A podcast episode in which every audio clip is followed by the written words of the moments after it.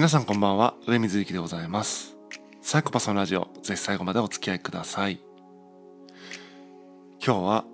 失われた気力を取り戻すという話をしたいと思っています。365連勤への挑戦をですね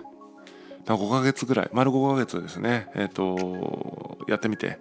ちょっとこれは危ないなということでリタイアしたというお話は、えー、先日したと思うんですけどもまあ一度ね失われた気力っていうのは簡単には取り戻せないんだなというふうにちょっと感じています。5月20日にですねそのリタイアすることを決めましてで、まあ、10日間ぐらいちょっと、まあ、体制を立て直して6月からですね、まあ、いいスタートを切りたいなと思ってこの10日間はかなり意識的に休むようにしているんですね。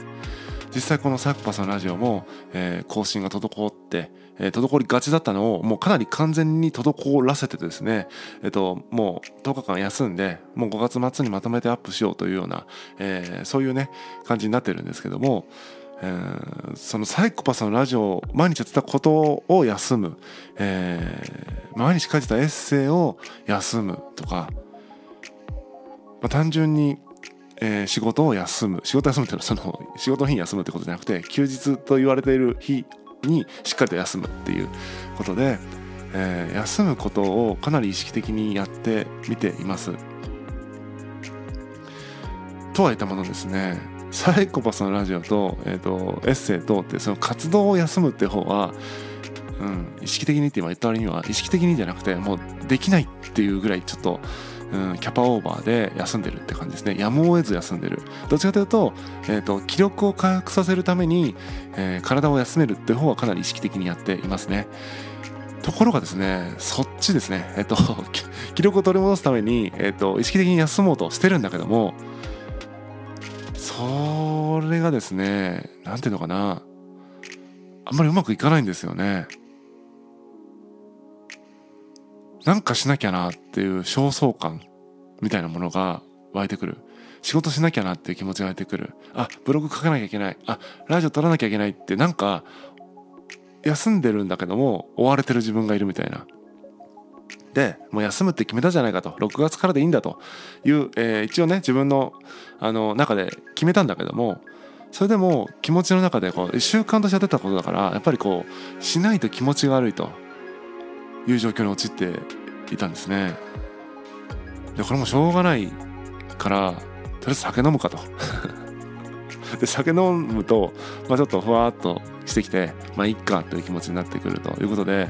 酒を飲むんだけども今度ね酒を飲みすぎて翌日具合が悪いみたいな感じで不健康ですよね。休もうと思って気力回復させようと思ってえー、で自然に休もうと思っても休めなくて酒に頼って気力気持ちをね落ち着かせてでも体ボロボロみたいな体も休まってないじゃないかみたいな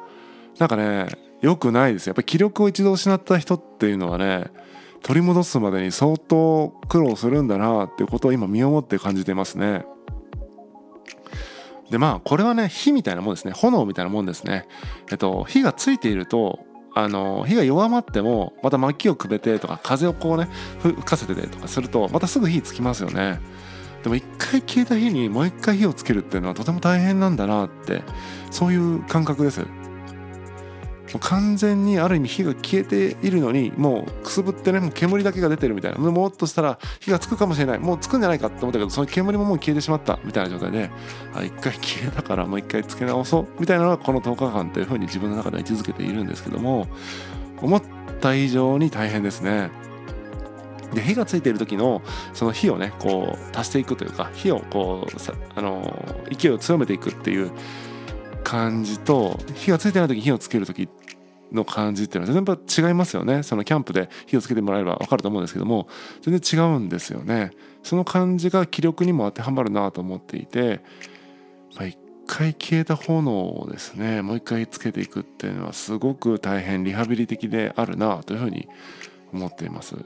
でまあ、僕の場合はですねあの別に会社から求められてるわけでもなく何か仕事としてやってるわけでもない活動も含めなんか毎日やっていると。ブログとかえー、ラジオに関しては仕事でも何でもない、えー、ある種自分の、えーと趣味というか自分の意思でやっていること。で365連休にしても別に会社から働けって言われるわけでも何でもなく、えー、やりたいなと思ってやってみたっていう自主的にやってるその2つ何の責任もある種負ってないですよね。その休日働くことの責任を負ってるわけではないですからこの2つ何の責任も負ってないのに自分で勝手にちょっと実験的にやってみたっていうのでリタイアって言えてるんだけども例えば世の中にはですねそういう意気込みでこう例えばフリーランスの方でねそういう意気込みで、えー、たくさん案件を受注したものの思ったよりしんどいわとかなってとはいえ責任負っちゃってるからしんどいわとも言えずにもうほぼほぼ消えかかった日なんだけど無理やり体に無調ってねあの無理やり気合で乗り切って納品しますみたいなことやってる人って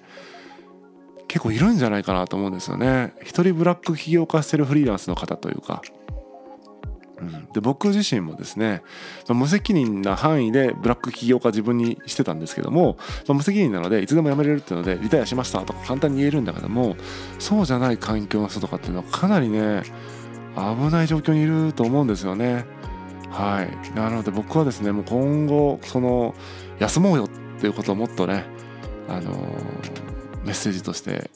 いろんな方にですね投げていきたいなというふうに思います。で休んでねどうすんのっていうどうすんのっていうのがその責任があるのに休めるわけないじゃないかっていうのはあると思うんですけどもまあそこもねあのすぐには無理でもどっかのタイミングで整理してですねそこからまた立ち直っていくその記録を取り戻していくっていう一連のこの流れ